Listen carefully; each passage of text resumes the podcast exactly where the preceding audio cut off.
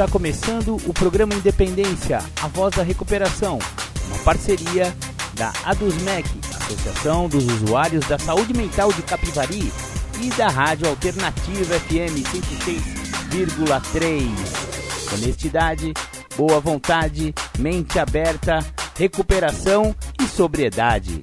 Com vocês, Marco Melo. Muito bem, boa tarde. Esse é o programa Independência, a voz da recuperação. Estamos aqui nessa tarde de domingo. Aqui é o programa Independência. Falamos de álcool, de droga, de recuperação, adicção, todas essas coisas, esses assuntos que tangem, né, que abrangem a dependência química. Sejam todos bem-vindos. Muito obrigado. Vamos começar hoje com uma música.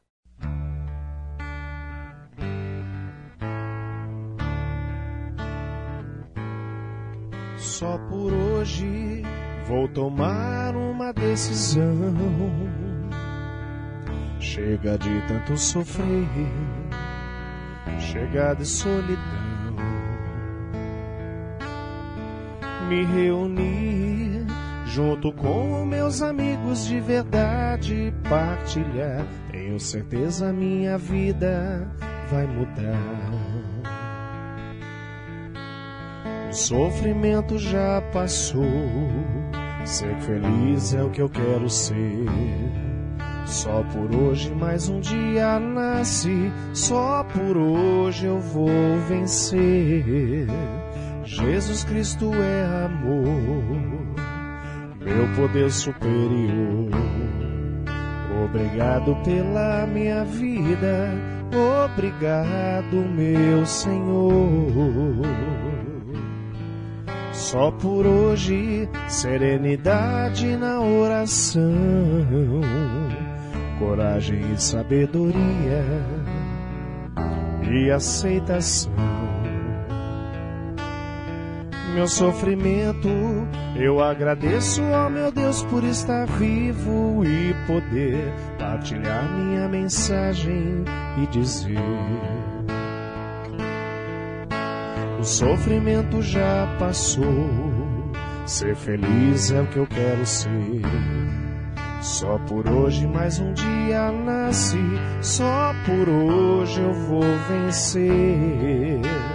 Jesus Cristo é amor, meu poder superior. Obrigado pela minha vida, obrigado, meu Senhor. Hoje eu quero agradecer, hoje eu quero compreender. Obrigado pela minha família, por mais um dia eu ver o sol nascer. Uma nova vida eu quero ter, a irmandade aprender. Aprender com os doze passos que o Senhor Enio vai dizer. Passo 1. Admitimos que éramos impotentes perante a nossa adicção, que nossas vidas tinham se tornado incontroláveis. Passo 2. Viemos acreditar que um poder maior do que nós poderia devolver-nos a sanidade. Passo 3. Decidimos entregar nossa vontade e nossas vidas aos cuidados de Deus, da maneira como nós o compreendíamos. Passo 4. Fizemos um profundo e destemido inventário moral de nós mesmos Passo 5. Admitimos a Deus, a nós mesmos e a outro ser humano a natureza exata das nossas falhas. Passo 6. Prontificamos-nos inteiramente a deixar que Deus removesse todos esses defeitos de caráter. Passo 7. Humildemente pedimos a Ele que removesse nossos defeitos. Passo 8 Fizemos uma lista de todas as pessoas que tínhamos prejudicado e dispusemos-nos a fazer reparações a todas elas. Passo 9. Fizemos reparações diretas a tais pessoas, sempre que possível, exceto quando fazê-lo pudesse prejudicá-la ou a outras. Passo 10. Continuamos fazendo o inventário pessoal, e quando estávamos errados, nós o admitíamos prontamente. Passo 11. Procuramos, através da prece e meditação, melhorar o nosso contato consciente com Deus da maneira como nós o compreendíamos, rogando apenas o conhecimento da Sua vontade em relação a nós e o poder de realizar esta vontade. Passo 12. Tendo experimentado um despertar espiritual como resultado desses passos, procuramos levar essa mensagem a outros adictos e praticar esses princípios em todas as nossas atividades.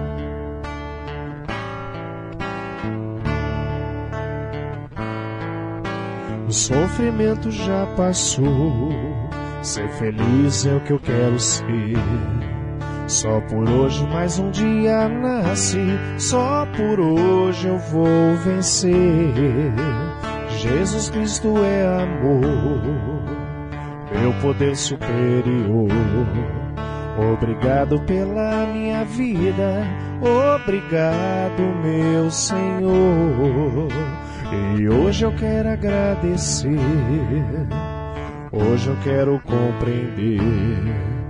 Obrigado pela minha família, por mais um dia eu ver o sol nascer.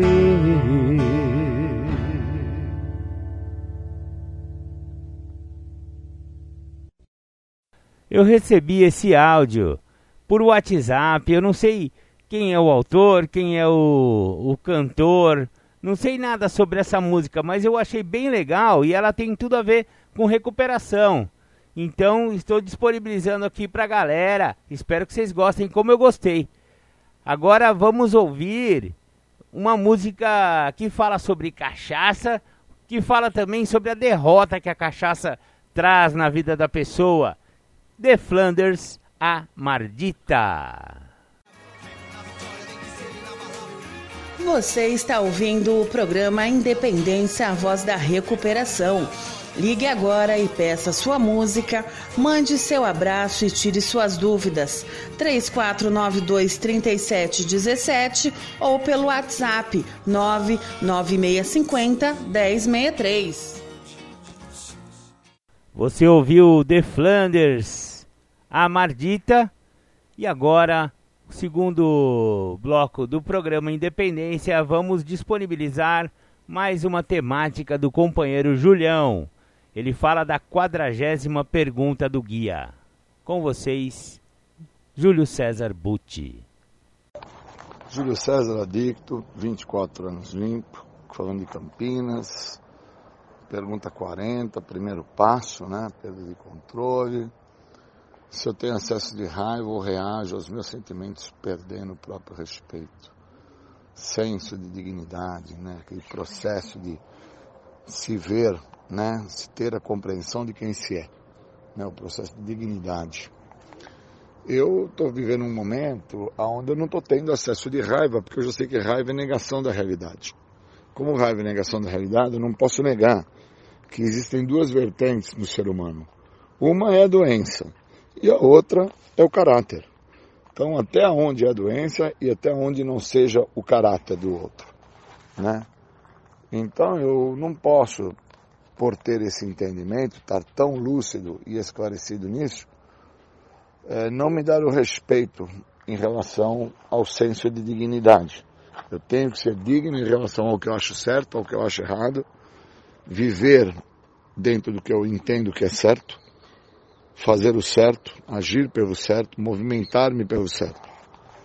Não posso fugir dos parâmetros que a dignidade me traz que envolvem valores, valores esses que eu sou obrigado a tê-los e a viver, se assim eu quiser ter uma vida muito melhor do que todas as vidas que eu já vivi, até mesmo em recuperação.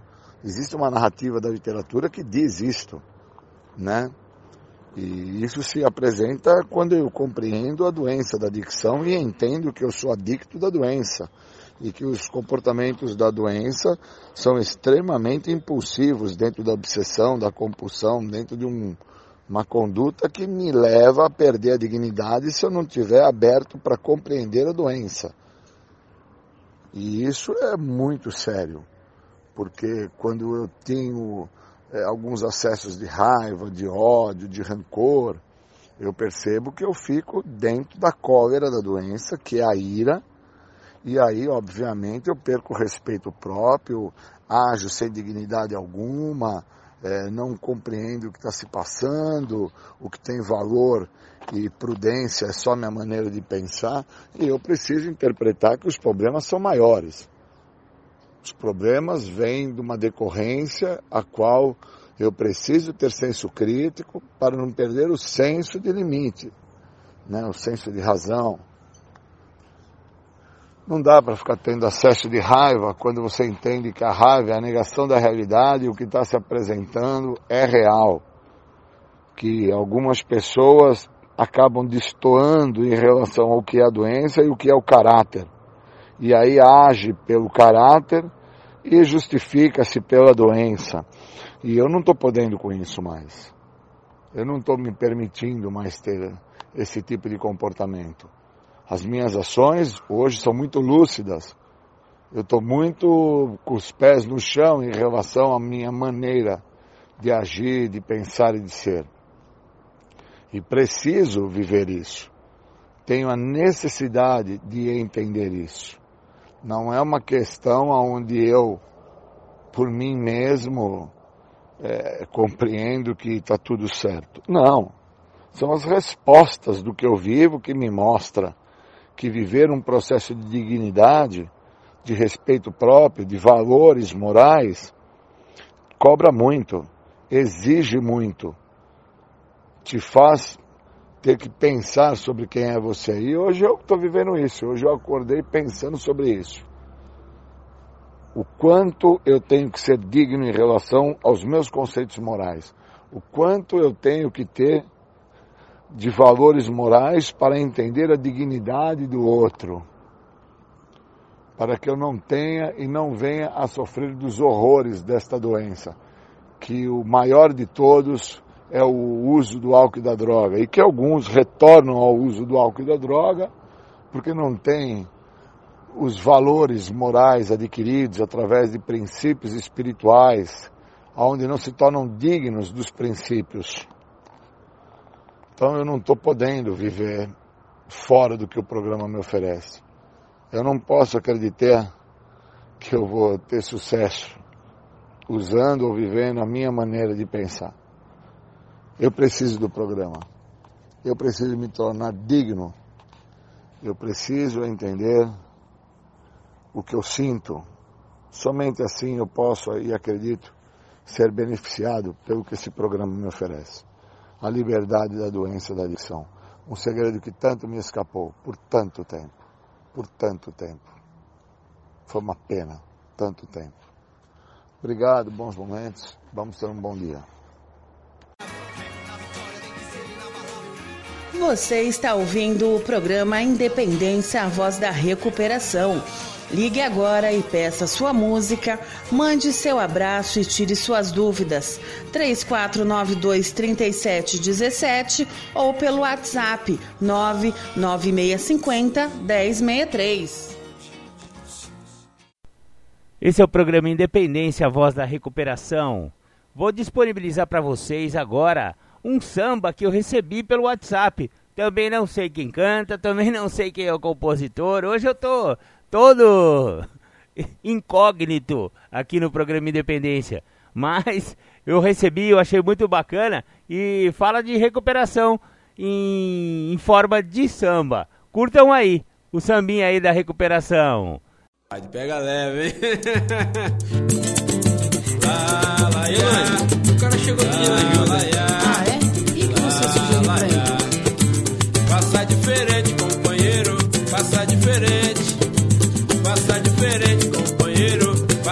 ajuda. Você chegou precisando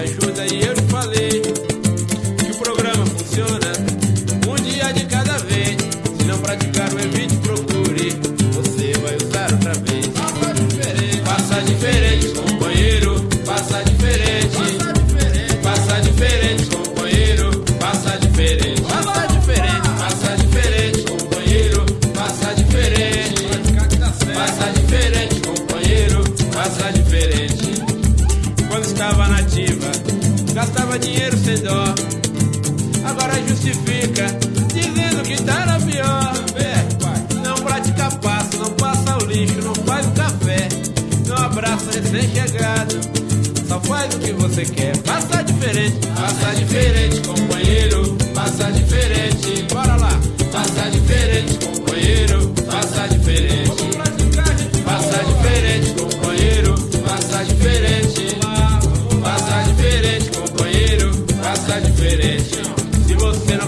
Sozinho, então se junte com a gente. Sabemos que juntos podemos. Seja um elo na nossa corrente. Corrente de fé, sabedoria, se torna mais forte. Funciona pra mim, funciona pra ti, funciona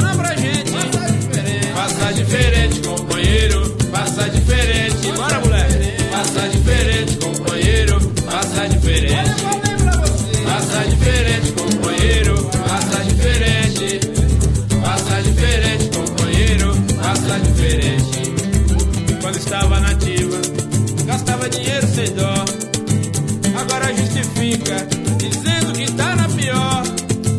Não pratica passo, não passa o lixo, não faz café. Não abraça o recém-chegado, só faz o que você quer. Passa diferente, companheiro, passa diferente. Passa diferente, companheiro, passa diferente. Passa diferente, companheiro, passa diferente. Passa diferente, companheiro, passa diferente. Você não consegue sozinho, então se junte com a gente. Sabemos que juntos podemos. Seja um elo na nossa corrente. Corrente de fé, sabedoria, se torna mais forte. Funciona pra mim, funciona pra ti, funciona pra gente. Passa diferente, companheiro, passa diferente. Passa diferente,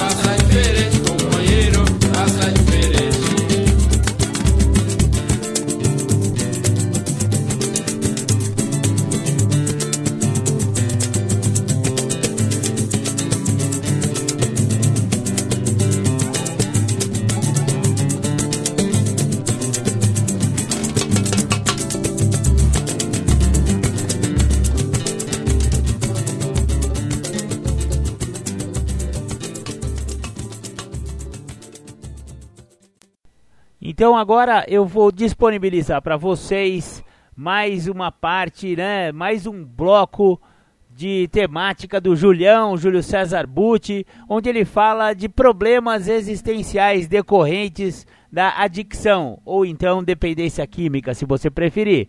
Ouçam que vale a pena esse áudio. Ele é um pouco longo, mas vocês vão aprender muito, como eu aprendi com este áudio. Muito obrigado. Programa Independência, a voz da recuperação. Bom, obrigado pelo convite. Vamos trabalhar, vamos falar de equilíbrio emocional. E para falar de equilíbrio emocional, tem uma passagem na literatura do texto básico, que é um texto que eu gosto muito, na página 51, que fala o seguinte: Quando esquecemos onde reside a nossa verdadeira força, rapidamente ficamos sujeitos aos mesmos padrões de pensamento e ações que primeiro nos trouxeram para o programa, acabando redefinindo as nossas crenças e nossa compreensão até o ponto de enxergar que a nossa maior necessidade é o conhecimento da vontade de Deus em relação a nós e a força para realizar.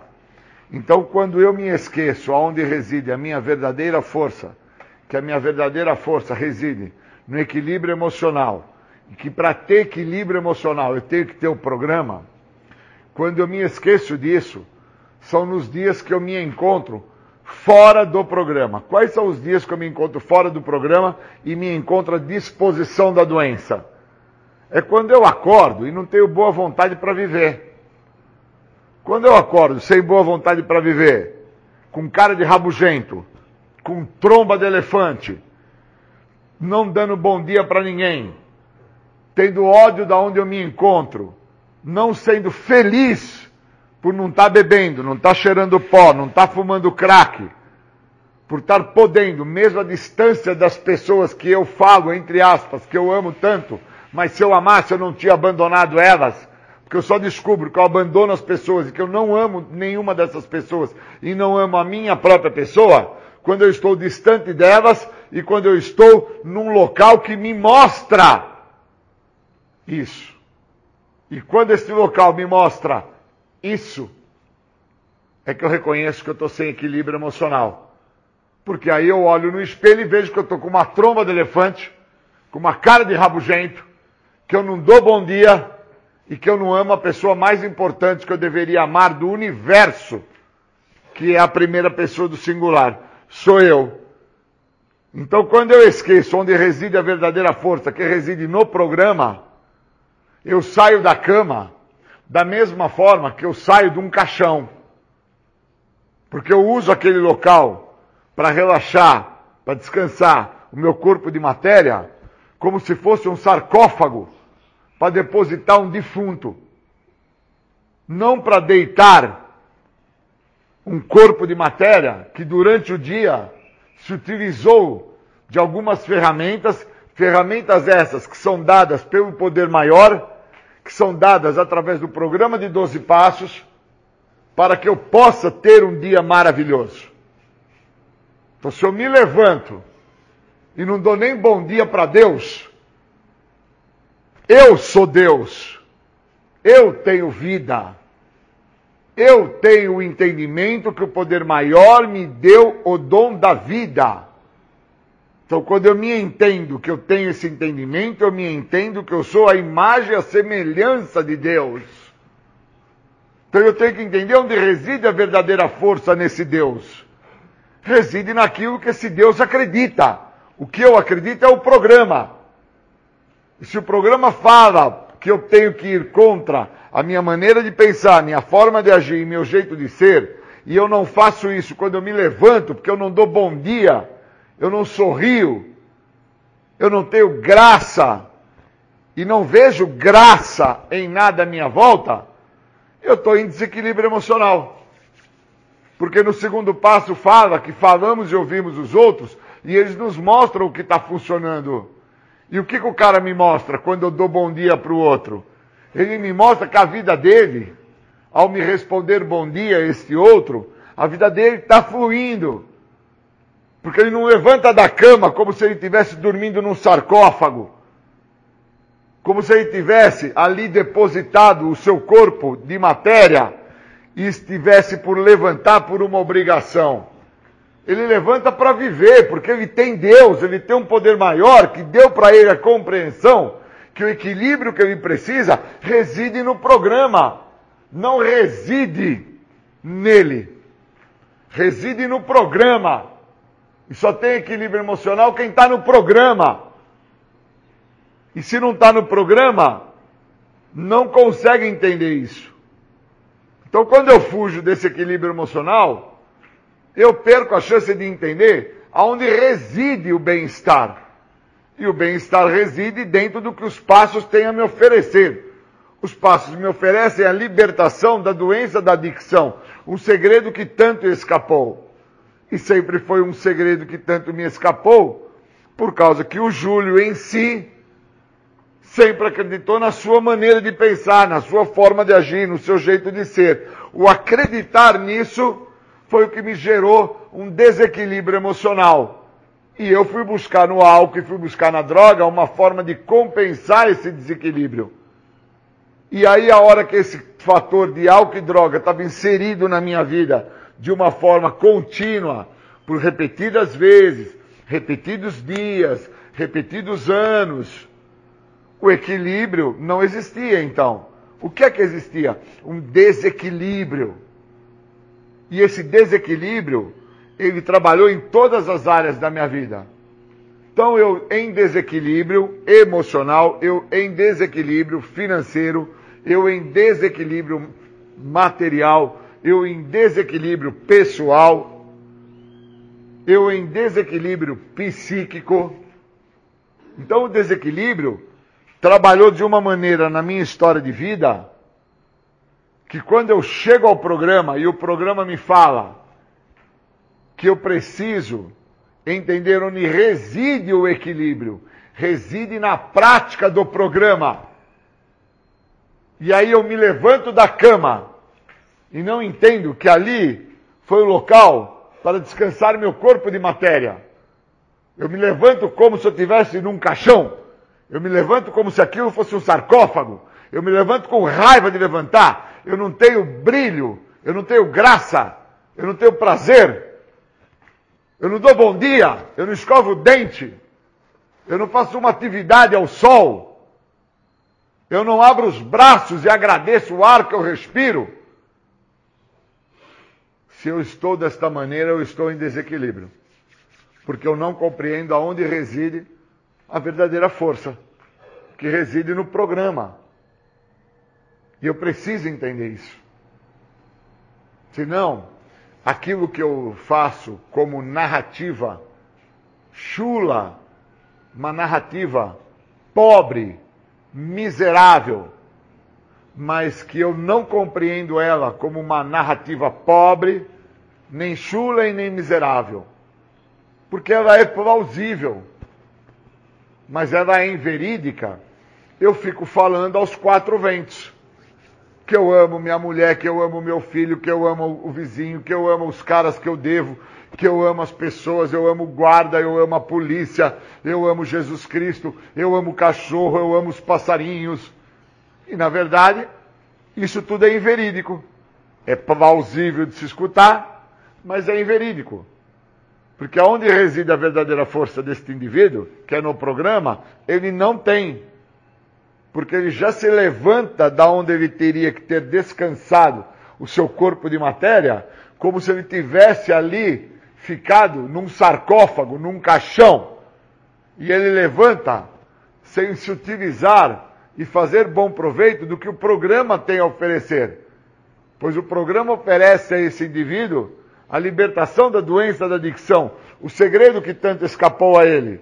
E esse segredo sempre escapou porque ele nunca mudou a maneira de pensar dele, a forma de agir dele o jeito de ser dele. Então isso mostra o desequilíbrio emocional dele. Isso mostra um desequilíbrio psíquico que ele traz. Isso mostra um desequilíbrio físico, material, social. Isso mostra que neste indivíduo, aonde deveria residir a verdadeira força, esta força que é o programa não reside. Reside qualquer coisa vinculada à vontade dele, ao ego dele, ao superego dele. Reside qualquer coisa dentro da ideia dele, que ali ele está bem. Só que ele não está bem. Ele está bem mal acompanhado. Porque ele está acompanhado da pior parte da doença, do ego. Porque ele não entende que para com que ele tenha força para combater o ego, para combater sua forma de pensar, para combater sua maneira de agir, seu jeito de ser, ele tem que viver o que o programa oferece. E para viver o que o programa oferece, ele vai ter que estar disposto a ter que dar determinados passos, fazer determinados passos, se envolver em determinados passos. É um processo de continuidade. A pessoa não entra em recuperação porque ela para de usar droga. Ela entra em recuperação quando ela compreende os motivos que a levaram a usar droga, dentro do desequilíbrio que ela trazia com ela, e que ela foi buscar no uso de álcool e de droga uma forma de compensar o que faltava para ela. Faltava pai, faltava mãe, faltava dinheiro, faltava casa, faltava carinho, faltava, faltava, faltava inúmeras coisas que formaram este desequilíbrio na vida desta pessoa. E aí ela encontrou no uso de álcool e de droga uma forma de compensar o que faltava. E ela até se sentiu equilibrada ali. Porque toda vez que ela se via em desequilíbrio dentro de um abalo emocional, ela fuma um baseado, ela cheira um pó, ela bebe uma pinga, ela toma um remédio, ela toma uma picada. E ao momento que ela faz isso, ela se completa. Quando ela se completa, ela se entende como em equilíbrio. E uma vez que eu entre em tratamento, entre em recuperação, eu só me vejo em equilíbrio quando eu me faço bom uso do que o programa tem a oferecer. E o programa me oferece de uma forma de continuidade. Então, todos os dias eu posso ter um bom dia? Sim, através do que o programa me oferece. Uma força muito maior do que a força contrária, negativa, nociva, a qual eu tenho comigo e eu imprimo esta força de uma forma externa. Então eu preciso combater isso através da força do programa. Então eu tenho que entender onde reside a minha verdadeira força. Reside no que o programa me oferece, reside no apadrinhamento, reside na reunião, reside nos passos, reside na literatura, reside nas tradições, reside nos conceitos, reside na meditação diária. Agora, uma pessoa que não tem esse hábito de buscar essa força, e entender onde reside o verdadeiro equilíbrio emocional que é dentro do programa, ele se levanta como se tivesse levantado do sarcófago, do caixão.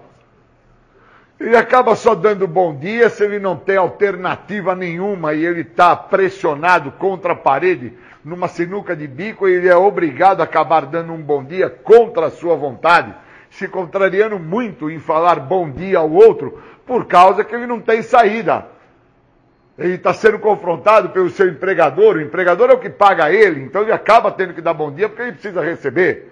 Ou ele tem que acabar dando bom dia para a mulher dele, porque a mulher dele é que faz o sexo com ele, proporciona o momento do orgasmo, da ejaculação nele. Então, obviamente, ele quer ejacular, ele quer transar, ele quer obter prazer, independente se ela vai ter ou não, e aquele dia é um dia importante para ele, ele quer transar, então ele dá bom dia para ela.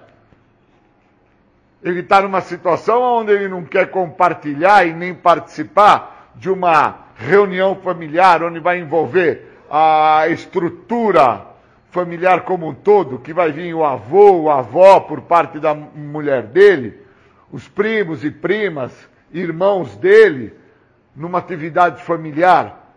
E aí, logo cedo, para com que ele não tenha um problema maior, ele confrontado dentro da própria estrutura familiar, pelas pessoas que ali se encontram, ele é obrigado a dar um bom dia. Mas na realidade esse cara não entende onde reside a verdadeira força, que seria no programa, entendendo o que se passa emocionalmente com ele, pois ele levanta da cama, que seria o local onde ele teria que usar para descansar o seu corpo de matéria, ele levanta como se estivesse levantando de um sarcófago, de um caixão. E aí, da forma que ele levanta, com aquela tromba de elefante, com aquela cara do velho rabugento, ele não entende o processo a qual ele se encontra, porque ainda ele tem algo que pesa de uma forma tanto positiva quanto negativa. Pesa de maneira positiva para as pessoas que olham e para ele pesa de forma negativa, porque ele não tem satisfação alguma naquela situação que ele se encontra, que é sem o uso da substância. Pois se ele tivesse através do uso da substância, ele não teria necessidade de dar bom dia para ninguém porque ele estaria sobre o efeito dos interesses próprios dele, que fazem com que ele se sinta bem. O que faz ele se sentir bem? Os interesses próprios dele. Então eu preciso entender onde reside a minha verdadeira força. Reside no equilíbrio emocional. Onde está esse equilíbrio emocional? Está dentro do que o programa me oferece. Por isso que o programa, dentro da sua totalidade, isso bem na página 51 do texto básico, ele fala: quando esquecemos onde reside a nossa verdadeira força, rapidamente ficamos sujeitos aos mesmos padrões de pensamento e ações que primeiro nos trouxeram para o programa. Então, se eu estou disposto a voltar e residir dentro daquelas ações que primeiro me trouxeram para o programa, que são ações que vinculam esse corpo de matéria dentro desse sarcófago, dentro desse caixão, é só eu não me envolver com o que o programa me oferece. Pois o primeiro passo me oferece a condição de admitir que eu sou impotente. Se o significado de impotência no dicionário é debilidade, primeiro passo me dá a condição de entender o quanto débil eu sou, a ponto de não entender que o programa pode me ajudar até mesmo para ter um descanso do meu corpo de matéria. Caramba! Se eu estou então dentro de uma condição propiciando a minha pessoa dor e sofrimento, é só eu esquecer onde reside a verdadeira força, que é no programa, onde no segundo passo, o programa me dá condição de entender por qual motivo falamos e ouvimos os outros. Por que, é que eles nos mostram o que está funcionando para eles? Porque eu tenho que entender o que fala no segundo passo, onde reside a minha força para entender o que o outro tem para me oferecer. Pois eu tenho que vir acreditar que algo maior do que a minha pessoa, do que o meu ego, do que a minha exigência, é o que pode me devolver a saúde mental. Porque eu sofro de uma ausência psíquica. Está escrito na literatura. A perda do meu senso de limite me impede de entender que eu sou uma pessoa sem limites. Que eu quero as coisas da minha maneira. Então, quando eu vou interpretando o programa através da onde reside a verdadeira força que eu necessito para que eu tenha equilíbrio emocional, para que eu tenha um dia maravilhoso, para que eu desfrute deste dia, quando eu começo a entender esse processo, eu começo a desfrutar de um benefício que o programa me oferece, que eu nunca tive contato com esse benefício enquanto me conheço por gente. Por isso que num determinado ponto da minha vida, a perda deste equilíbrio, não importa se foi com 5 anos de idade, com 10, com 15, com 30 ou com 50, não me interessa. Num determinado ponto da minha vida, esse meu desequilíbrio emocional, ele toma uma proporção e eu me drogo. E quando eu me encontro dentro de um local, seja qual for o grupo anônimo dos narcóticos, dos alcoólicos, dos comedores compulsivos, ou dentro de um hospital, de uma delegacia, de um sistema carcerário, de uma clínica de tratamento, quando eu me encontro dentro de um outro local, aonde eu tenho que entender onde reside a minha verdadeira força, e eu não permito isso acontecer, pois eu me levanto como se estivesse deitado num sarcófago, eu me levanto como se aquela cama fosse um caixão, e aí eu saio daquela cama sem brilho, sem graça, sem dar graça, sem agradecer a graça e a dádiva do dia de hoje, quando eu faço isso, eu estou indo contra o que o programa me oferece. E se eu estou indo contra o que o programa me oferece, aquela narrativa chuva, barata, falsa, que é plausível, mas é inverídica, eu nunca vou assumir para mim que é inverídica. Quando eu ficava gritando aos quatro ventos, Agora que eu estou sem droga, eu amo meu filho, eu amo minha filha, eu amo vizinho, eu amo meus devedores, eu amo cachorro, eu amo a polícia, eu amo bombeiro, eu amo pipoqueiro, eu amo açougueiro, eu amo borracheiro. E na verdade eu não amo ninguém, porque eu não amo a primeira pessoa do singular, o eu. Porque eu sofro do desequilíbrio emocional. Eu não entendo onde reside a verdadeira força para que eu tenha um dia magnífico, um dia maravilhoso. Então, dentro de todos os anos que eu tenho de tratamento, eu consigo compreender claramente que ao me levantar, eu me levanto com a doença, pois eu me deito com o tratamento. Eu passo um dia em tratamento, eu leio, eu me aprofundo na literatura, eu vou buscar entender o que fala nos passos, eu falo, converso, troco experiências de recuperação. Então, quando eu vou me deitar, eu vou me deitar com o programa.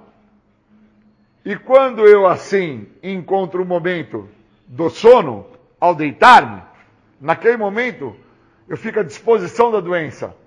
Que eu não conheço ninguém que está dormindo e consegue fumar. Eu não conheço ninguém que está dormindo e consegue comer. Eu não conheço ninguém que está dormindo e consegue tomar café.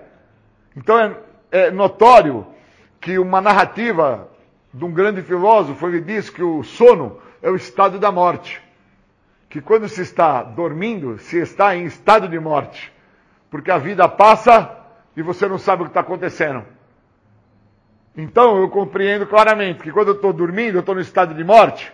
Naquele momento a doença me adota e ao levantar-me, eu me levanto com a doença. Por isso que eu tenho que, ao me levantar, entender onde reside a minha verdadeira força. Somente assim eu posso deter a doença. Porque aí, uma vez que eu entenda isso, eu pego a literatura e entro em contato onde reside a minha verdadeira força, com o programa. Queria agradecer, valeu, bons momentos. Você está ouvindo o programa Independência, a voz da recuperação. Ligue agora e peça sua música, mande seu abraço e tire suas dúvidas. 3492-3717 ou pelo WhatsApp 99650 1063. Legal, né? Ouvimos então, né, antes do intervalo, o Julião, Júlio César Butti, falando sobre falando sobre várias coisas, né? Um áudio bem, bem bacana que ele fala sobre a adicção, a doença, a doença da família, a doença atual que tem atingido tantas pessoas nesse mundão, né? Capivari não foge disso, é uma doença democrática, ela pega ricos e pobres, favelados e pessoal lá do prédio, pega pessoal da mansão, pega pessoal do barraco, pega negros e brancos, pega mulheres e homens. A doença da adicção e a doença do alcoolismo não escolhe sexo, raça nem nível cultural. Bacana. Vamos voltando aqui com o nosso programa. Vamos ouvir um, um pouco de música. Eu vou disponibilizar para vocês agora um cara que eu gosto muito porque ele faz a gente pensar. É o Emicida. E a música que eu vou tocar para vocês fala da problemática, um pouco da problemática das drogas. Ela chama se ela faz ideia. E ele fala de cocaína, ele fala um pouco de goró, ele fala principalmente de, do, do problema existencial, da pessoa reprimida, da pessoa da periferia, sem emprego, sem, sem perspectiva. Tem tudo a ver com, com a, a digamos assim, com um ambiente que pode crescer, a panela de pressão, aonde pode ser cozida uma nova alma adicta, uma nova alma alcoólica, enfim essas, esses problemas. Bacana! Esse foi então Emicida, se lá faz ideia. Então vamos dar continuidade com o programa Independência. Agora mais uma temática do Julião.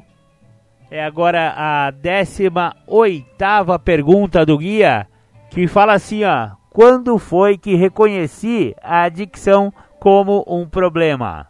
Muito significativa essa pergunta e muito melhor ainda a resposta. Fiquem conosco. Programa Independência, a voz da recuperação. Com vocês, Júlio César Butti. Respondendo a pergunta do número 18, que traz a ideia, quando foi que eu reconheci pela primeira vez a adicção como um problema? Eu entendi isso como um problema realmente quando eu tomei contato com o guia. Até então, eu trazia uma narrativa que me foi construída que eu era adicto porque tinha usado droga. E na realidade hoje eu entendo que a adicção já estava comigo há muito mais tempo, porque o guia me deixou claro que eu sou doente da doença da adicção, não foi do uso das drogas. Então, muito do que me falaram que eu era adicto porque eu tinha usado droga, cai por terra. E eu compreendo então que não tem essa ideia que essa pergunta continua na sua frase, né? Se eu tentei corrigir. Não, não tentei corrigir porque eu entendo que sou portador da doença, eu tenho que primeiro compreender do que, que eu sou portador, para depois, então, vir a entender como que eu vou fazer com esse fator que eu trago comigo por tanto tempo, né? Então eu entendo que quando eu reconheço que eu sou portador da doença, que foi através do guia, e entendo que esta doença, ela tem vida própria, ela age por si, ela não age como ser, ela age por si própria, mas ela precisa de um corpo para fazer o uso do resultado final, que é o objetivo dela, que também na nossa literatura diz, né? que o resultado mais óbvio da doença da adicção é o uso do químico ou de qualquer substância psicoativa. Eu acredito até que o uso de comportamentos abusivos, quando eu faço a contratransferência, que é o meu desejo imaturo de ser feliz, também é o resultado final da doença da adicção, também é o óbvio desta doença. Mas para isso eu, portador desta doença, tenho que compreender esta doença para que eu possa é, reconhecer de uma forma clara, total, íntegra, inteira, né, cara? A doença e não ficar olhando ela como um problema. Nossa, acabei usando droga. Nossa, acabei fazendo isso, fazendo aquilo. Parar com o farelo.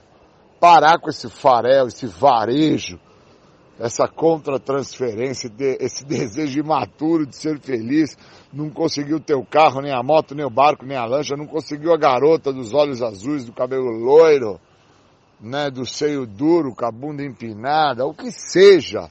E porque não conseguiu, transferiu para o uso do álcool e da droga.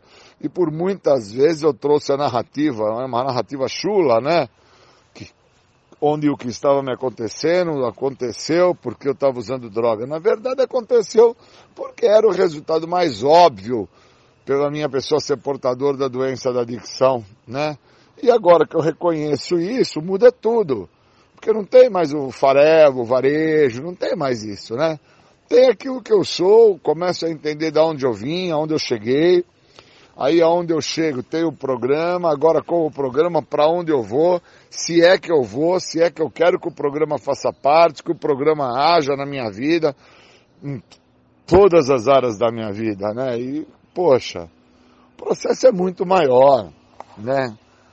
É muito mais profundo. Ou eu me aprofundo dentro do que eu sou, o que eu sou não vai deixar de existir e eu vou ficar dentro do farelo do varejo, né, e não entendendo que eu sou portador da doença, não sou portador do uso de álcool e de droga.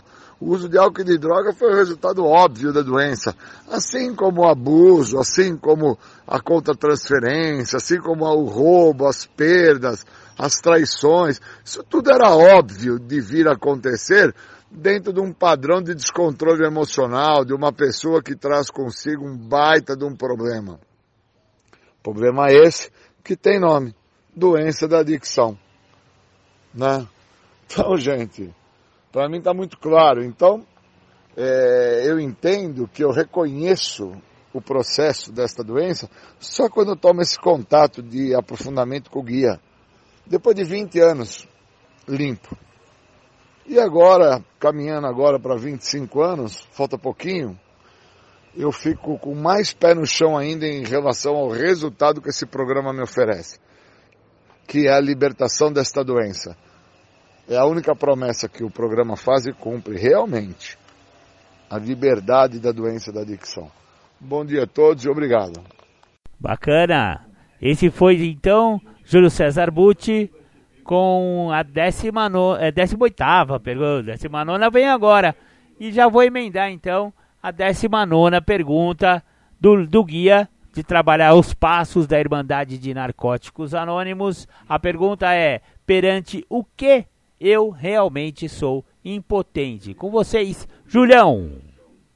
Pergunta 19, né, que fala perante o que realmente eu sou impotente.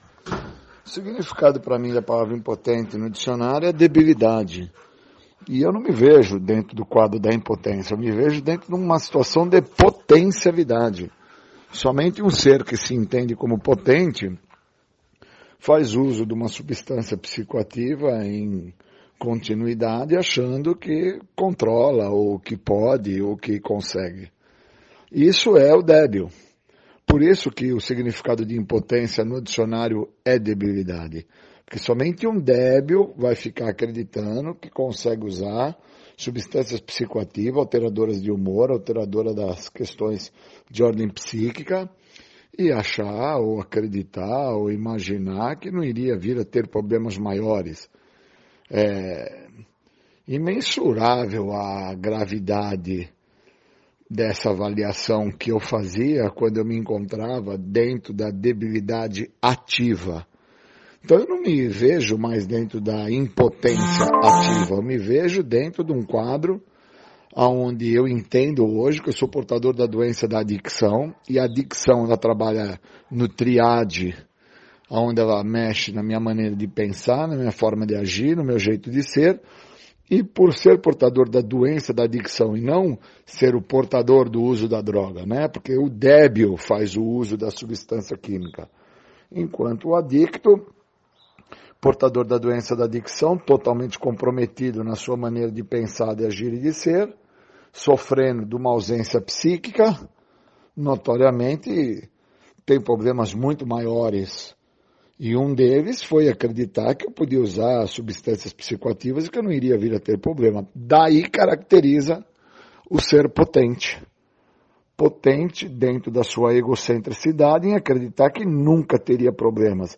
E tive inúmeros problemas e ainda venho atendo inúmeros problemas, só que hoje não mais através do uso do químico, mas através dos fatores de debilidade, a qual eu acabo não reconhecendo, débil em uma série de circunstâncias, débil em uma série de situações do meu dia a dia, do meu cotidiano, onde eu acabo muitas vezes querendo fazer do meu jeito, agir do meu jeito, acreditando no meu jeito, e o resultado é dor, sofrimento, porrada, soco, bomba, tudo que eu não gostaria de estar sentindo, tudo que eu não gostaria de estar passando.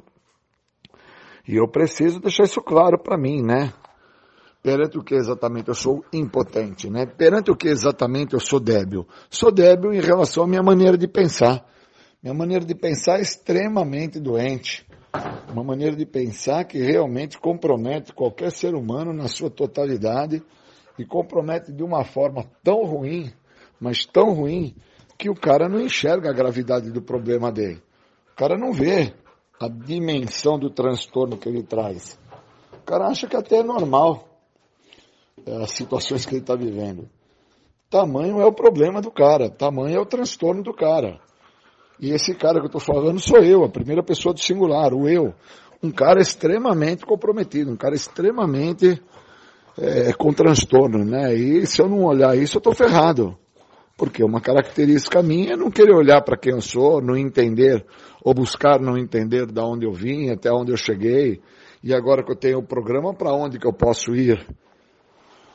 Por isso que eu preciso do apadrinhamento, por isso que eu preciso da literatura, por isso que eu preciso dos companheiros abenegados que estão focados e voltados para com o programa, aqueles que estão envolvidos no guia de passo, porque eu não posso ficar vinculado a pessoas que estão soltas no programa e que acreditam que são somente impotentes perante o uso de álcool e de drogas e que foram as drogas que prejudicaram a vida deles. Pelo amor de Deus, antes tivesse sido a droga que tivesse prejudicado minha vida. Porque aí eu parei de usar droga, minha vida ia ter que ter voltado uma maravilha, ficado tudo zerado, tudo top. E a realidade é que não está tudo top, a realidade é que está tudo muito difícil, e está tudo muito difícil não é pelo coronavírus, Está tudo muito difícil devido ao grau de debilidade que eu trago comigo, onde eu tenho uma puta dificuldade para administrar questões socioeconômicas, questões sexoafetivas, questões sociais, familiar. resposta disso é porrada, é dor, é sofrimento. E eu tenho que deixar isso muito claro para mim, senão eu não entendo o que está se passando, o que está acontecendo comigo, meu Deus, que é isso? Onde eu cheguei? Que ponto eu cheguei? Eu preciso, hoje, dentro dessa pergunta, avaliar perante o que realmente eu estou sendo débil hoje. Ao meu ver, eu estou sendo débil, eu estou sendo uma pessoa que não estou dando a devida atenção e valor ao que realmente o programa tem a me oferecer. E isso, entendam que eu tenho 24 anos e 9 meses que eu estou sem uso de substância química. Não é uma semana para reconhecer para vocês que eu não estou vendo a, a proporção da coisa. São muitos anos, mas eu enxergo agora. Então eu queria agradecer, meu tempo já deu, obrigado e bons momentos. Vamos dando continuidade. Você está ouvindo o programa Independência, a voz da recuperação. Ligue agora e peça sua música, mande seu abraço e tire suas dúvidas. 34923717 ou pelo WhatsApp 99650 1063. De volta aqui com o programa Independência, a voz da recuperação. Você ouviu duas temáticas do Julião na sequência. E agora vamos de música. Vamos tocar para vocês Criolo. Duas de cinco. Fala de droga, claro, né? Programa Independência, a voz da recuperação. Tocamos Criolo doido. Duas de cinco. Mas agora Criolo tá muito bom. Vou tocar mais uma do Criolo. Com vocês agora, uma que fala de alcoolismo. Breaco. Legal, esse foi Criolo com Breaco. Agora, um programa Independência vai trazer aqui para vocês uma temática de uma companheira que fala com muita propriedade. A temática é sobre relacionamentos e o nome dela é Mônica Batista. Ouçam aí, é um pouco longa, mas vale a pena ouvir. Com vocês, Mônica. E falando de relacionamento, eu tenho aprendido algumas coisas que que eu acho que vale dizer assim. Eu nas últimas vezes que eu falei de relacionamento, eu sempre frisei que é, que eu não queria falar sobre relacionamento sexo afetivo, porque muitas vezes os adictos, quando a gente fala, vamos falar de relacionamento, a galera já pensa é, no, no sexo afetivo. E não é só isso. Relacionamento é tudo, né? Envolve tudo, quer dizer tudo na nossa vida. É, eu sei se eu estou bem na minha vida, na minha recuperação, dependendo da qualidade dos meus relacionamentos. Então, assim, eu avalio dessa forma. Porque quando, é, quando eu estou bem, eu não quero me isolar. Eu quero ir para as pessoas, eu quero falar com as pessoas, eu quero ouvir as pessoas. E quando eu não estou bem, eu quero o isolamento, eu procuro é, é, essa, esse, essa solidão, né, digamos assim. E, e, eu, e, e não existe qualidade de vida, não pode existir qualidade de vida para uma pessoa que está só. Não pode existir. Porque tudo acontece, tudo que é de bom, é, no, no, eu estou falando de espiritualidade, de, de, de, de, vínculo, de conexão, de prazeres, é, tudo isso precisa envolver outra pessoa para ser muito bom. Eu não consigo desfrutar de coisas boas se eu não tiver uma outra pessoa, se eu não tiver um outro comigo. E independente de quem seja o outro, tá? Pode ser a minha mãe, pode ser meu filho, pode ser meu marido, e pode ser eu mesma, pode ser eu e meu poder superior, né? Então, assim, é, é muito nítido para mim que eu. É, a Mônica que está aqui hoje, né, que, que, que tá limpa, que está em recuperação, é, não tem absolutamente nada a ver com a pessoa é, com, com aquelas características lá do meu passado, né, de 20 anos atrás. Porque aquela pessoa, ela era muito alienada, né? Eu tenho falado disso algumas vezes, dessa minha alienação passada aí. Alienada porque eu não, eu, eu tava no mundo à parte. Eu não, eu não me relacionava, eu só vegetava, existia, estava no meio das pessoas e tal, mas eu não me desenvolvia. Eu não vivia, eu existia. É diferente de viver, né? E, e dentro da minha casa era muito silêncio. Então eu, eu, eu fui é, é, criada dentro de um ambiente que não existia diálogo, assim. A gente sabia o que acontecia porque via minha mãe sair, via minha mãe chegar, é, hora da comida, hora de ir para a escola e tal. Mas assim, e, e, e, ninguém sabia nada sobre mim. Então eu me desenvolvi muito culpada ao longo dos anos e quando eu entrei em recuperação, porque ficou muito claro para mim que eu era culpada dos meus próprios problemas. Ficou claro para mim que foi eu que causei. E aliás, tem umas coisas assim que eu ouço por aí que são muito é, que não são verdadeiras e que e eu acho que precisa ser dita, sabe? É, eu espero não esquecer desse detalhe. Se alguém puder me lembrar depois aí, eu falo. É, então, assim, eu, eu me desenvolvi muito culpada. Então, eu sentia muita vergonha. E, e, existe uma vergonha que é saudável, né? Que é a vergonha que me traz o bom senso, o senso de direção, o senso de, de humanidade. Eu errei, eu sinto vergonha pelo meu erro. Eu dei uma mancada grave, eu vou me envergonhar por causa disso.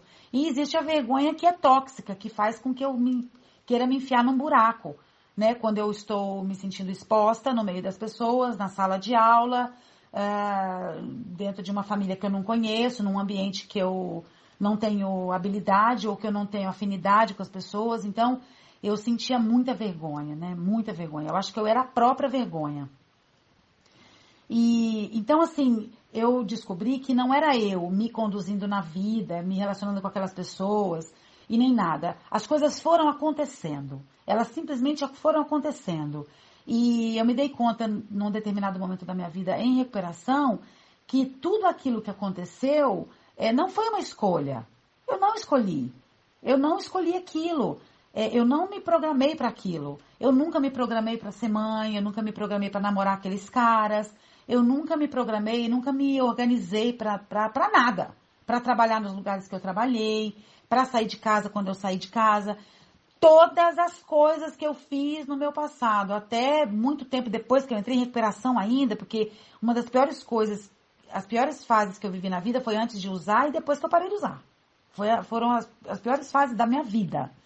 Então, mesmo limpa, eu é, fiz muita coisa no impulso. E essas coisas, e isso é muito sério que eu estou falando, tudo aquilo que eu, todas as coisas que eu, que eu olho para trás e vejo que eu fiz até ali, nenhuma delas eu disse assim, ó, eu gostaria de fazer isso daqui e fiz. Nada. Absolutamente nada. Nadinha de nada. Nada. Então, eu não aceitava nada, eu não me aceitava. É, eu me sentia no lugar errado o tempo todo, né? Eu não tinha uma personalidade para saber que, que, do que, que eu gosto, o que, que eu não gosto, o que, que eu quero, o que, que eu não quero. Então eu, eu não tinha critérios, eu não tinha filtro. Eu não tinha filtro. E eu acredito que muito do sofrimento, da dor causada em muitas pessoas que estão é, em NA, eu falo isso por conta da minha relação com muitas pessoas, eu não estou falando é, aleatoriamente, é, eu acredito que a dor que as pessoas passam muitas vezes na vida limpa é por conta disso. É por não ter filtro. Não tem filtro. É, eu tô carente, eu tô no grupo, eu briguei com a minha família, eu tô me sentindo uma merda, como foi sempre o sentimento que eu tinha. E aí aparece alguém e, e, e me vê é, de uma forma que, que nunca me viu, assim, que eu nunca me vi é, que, que, que, me dá alguma importância. É por isso que em NA a gente fica, sabe? Porque a gente é, se sente importante, eu acredito. Você é a pessoa mais importante. Quando eu olho para alguém dentro do grupo e digo assim, você de fato é uma pessoa muito importante aqui hoje, você é especial, é, é, eu tô fazendo a diferença é, no coração de alguém. Porque quando a gente chega em NA, eu não sei vocês, mas eu nunca, ninguém nunca me perguntou: tá tudo bem com você? Ou me disse que eu era importante. E se disse, eu não me lembro, tá bom? Eu não me lembro. Então, a ideia aqui também não é ficar falando é, de forma pejorativa daquilo que eu, das pessoas com quem eu me relacionei na minha infância. De maneira nenhuma, eu estou muito bem resolvida com isso. E estou focando muito mais nessa coisa sexo-afetiva agora. Não sei por que também, mas vamos continuar. Então, assim, é, o sofrimento causado na minha vida, quando eu arrumo um emprego, por exemplo, eu quero trabalhar, eu preciso de um emprego urgente porque eu preciso ganhar dinheiro, mas eu não tenho um filtro, eu não faço assim, um, eu não elaboro uma, uma, uma programação, uma, um planejamento de eu preciso trabalhar das 8 às 6, 7 horas por eu tenho que estar em casa, porque meu filho chega da escola a tal hora. Eu não, eu não elaboro. Eu só comunico alguém assim, olha, eu vou trabalhar das 2 às 10 da noite, e pronto. E aí eu não sei quem vai ficar com meu filho, eu empurro em algum lugar, é, eu não tenho filtro, eu não paro para pensar.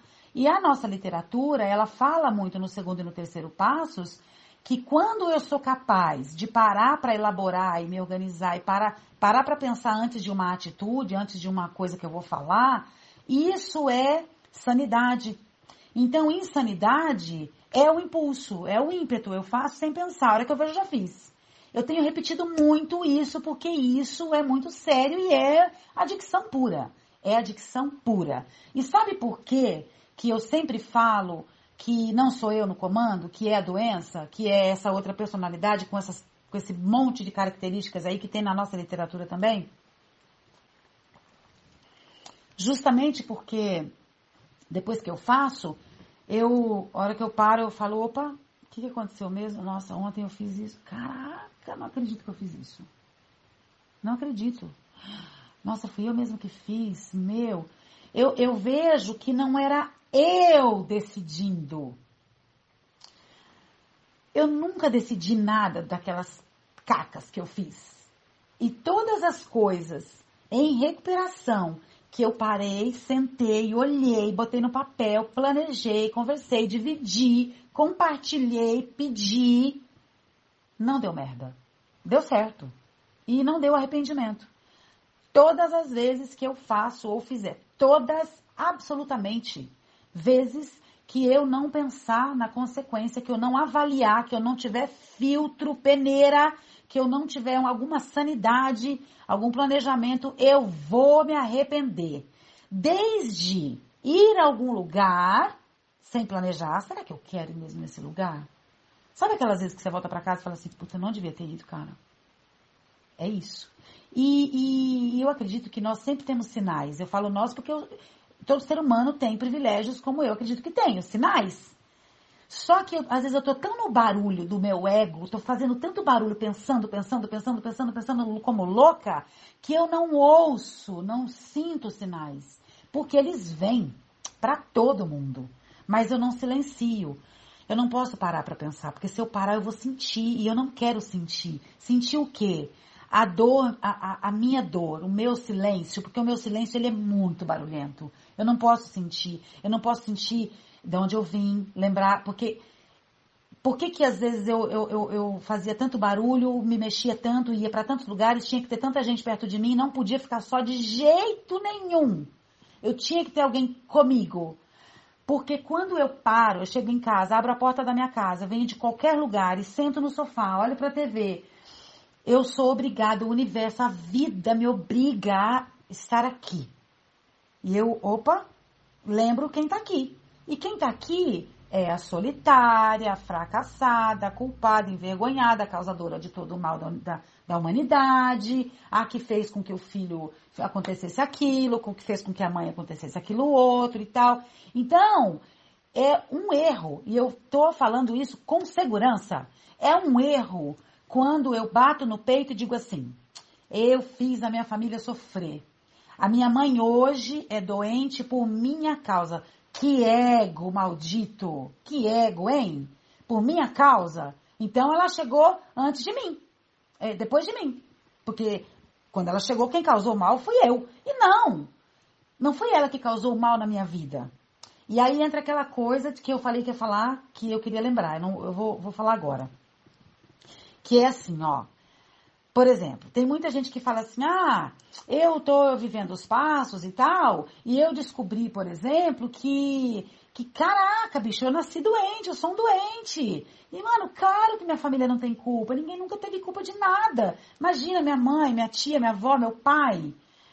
É, e aí fala assim: eu sou um doente. Tá, então se, se eu for um doente, vamos lá, vamos questionar, porque a gente tem que, tem que provar as paradas aqui, né? A gente gosta de ver para crer. Então vamos lá. Se eu sou uma doente, nasci doente, e ninguém, absolutamente ninguém que me rodeava, tem alguma responsabilidade sobre o que me causou, os danos que foram causados na minha vida, na minha personalidade, no meu coração, na minha cabeça, na minha visão. Se ninguém é responsável por isso, então a gente vai ter que jogar, rasgar aquela página do quarto passo que fala que nós fomos negligenciados por aqueles que deveriam nos amar, nos cuidar. A gente tem que jogar fora. Entendeu? Então, sim, eles não são culpados mesmo, mas cada um que esteve quando eu nasci, que eu saí da barriga da minha mãe, que me recebeu naquele lugar e cuidou de mim até quando pôde, até quando eu permiti, porque a minha rebeldia não deixou, eles têm sim, todos eles, alguma parcela grande ou pequena de responsabilidade por aquilo que eu me tornei, porque eu sou fruto do meio. Que meio? O meio tóxico, o meio do abuso, o meio da violência, o meio da falta de respeito, o meio do, do, do, do, do que vocês quiserem, da criminalidade, o meio do sexo explícito, da, da, da, da como é que fala quando a gente fala de uma pessoa que é, é promíscua? É, muita gente acha que promiscuidade é uma pessoa que faz sexo com todo mundo. E não é. Promiscuidade significa não ter critério em qualquer área da vida. Eu sou promíscua, qualquer coisa serve, qualquer trabalho serve, qualquer dinheiro serve de qualquer lugar. Qualquer pessoa para me relacionar. Pode ser casado, solteiro, pode ser homem, pode ser mulher, pode ser qualquer coisa. Eu só preciso de alguém que me diga que eu sou importante. Eu preciso ser importante para alguém, para algo.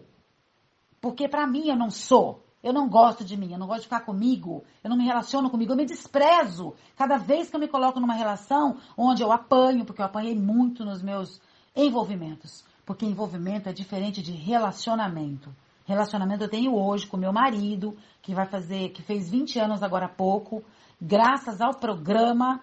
E eu vou falar uma coisa, há muita, mas muita prática de programa mesmo, nossa prática. E Deus. Deus da maneira que eu compreendo, que ele compreende. Então, assim, eu dependo de tudo à minha volta para que eu me torne o que eu vou me tornar. As pessoas que são criadas em ambientes amorosos, cheios de vínculo, carinho, afeto, presença, muito afeto, presença, interesse de, de quem está orientando e criando, muito amor. Eu não estou falando de coisas materiais, de presentinho, de atividade esportiva, não estou falando disso. Eu estou falando de pessoas que são é, é, orientadas com amor, com zelo, com cuidado, pessoas que não viveram em ambientes de droga, onde tem alguém doente tomando remédio o tempo todo, onde não tem abuso, onde não tem ninguém bebendo, onde não tem ninguém preso na cadeia, onde não tem conflito o tempo todo, onde não tem ninguém gritando o tempo todo, onde a criança não precisa estar em estado de alerta, assustada. Essas pessoas, elas estão aí fora funcionando bem. Elas estão funcionando há muito tempo, há muito tempo. Eu precisei de NA para funcionar um pouquinho, entendeu? Porque você fala assim, olha, agora eu funciono, eu sou maravilhosa, não sou maravilhosa, é um saco viver comigo e essa é a maior admissão que eu fiz na minha vida. Foi aceitar que eu sou uma pessoa muito difícil. Muito difícil. Eu sou extremamente intolerante.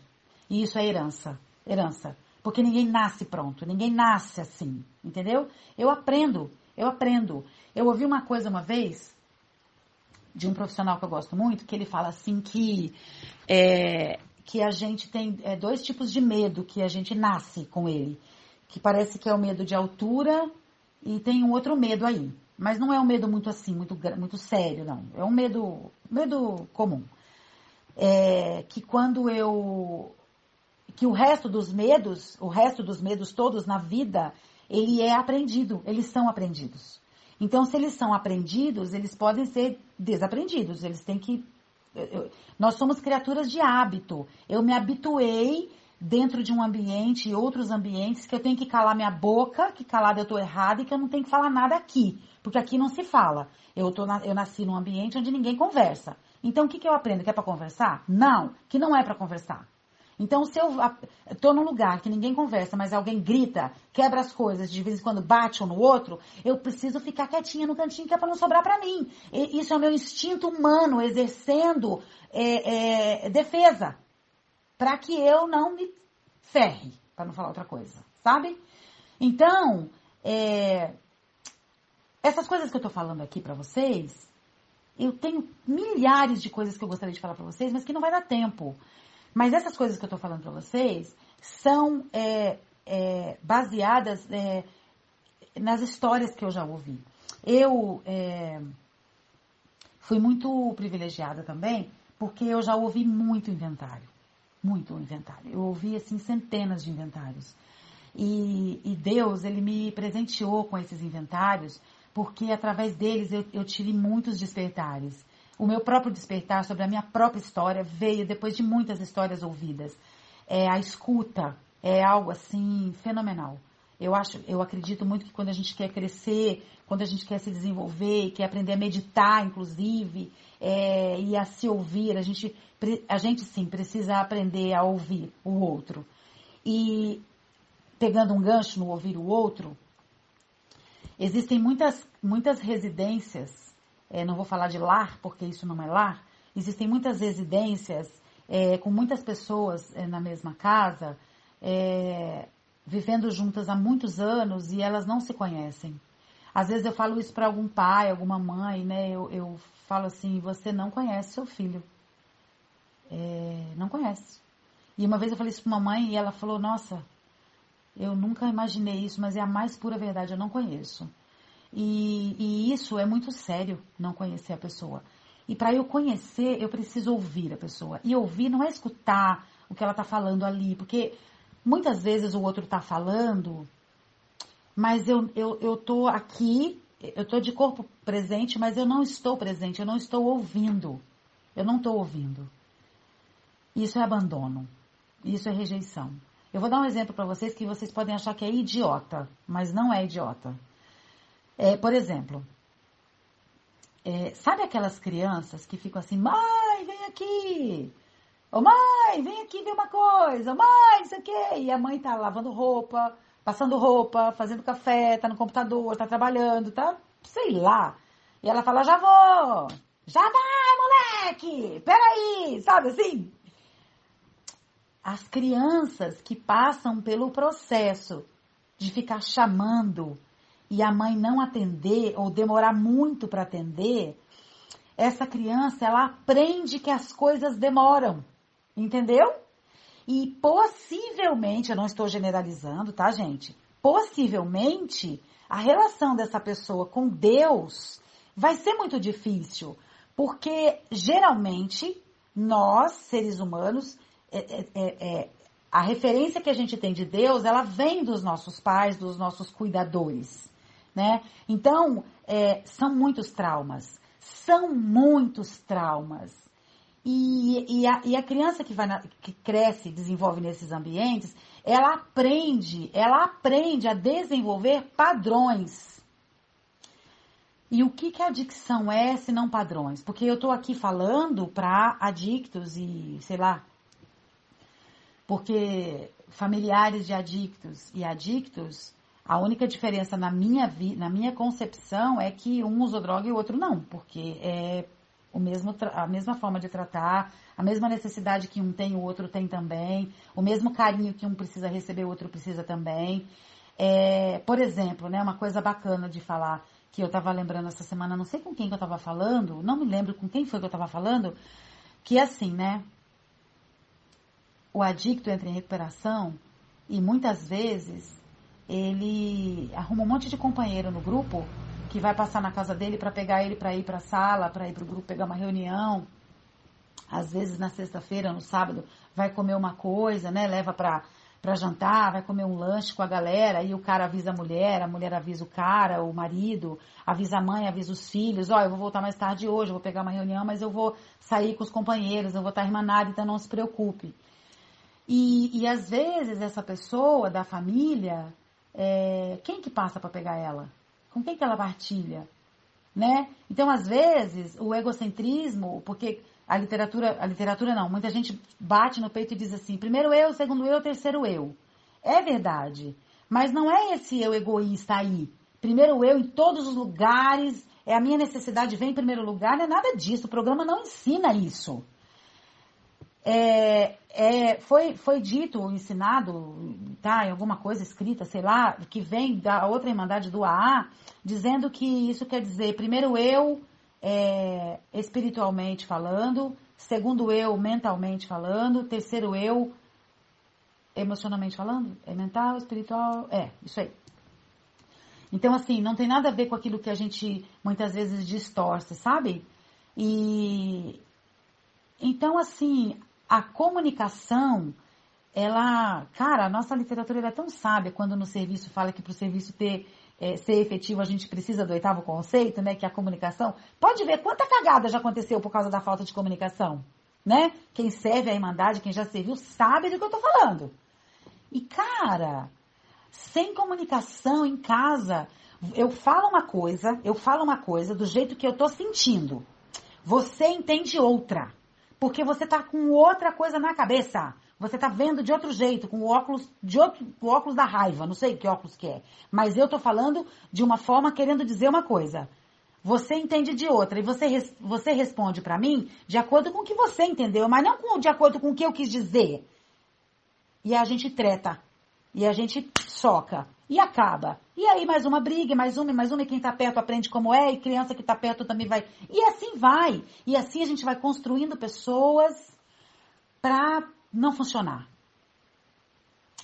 E eu fui disfuncional. Eu não funcionava. Não funcionava de jeito nenhum.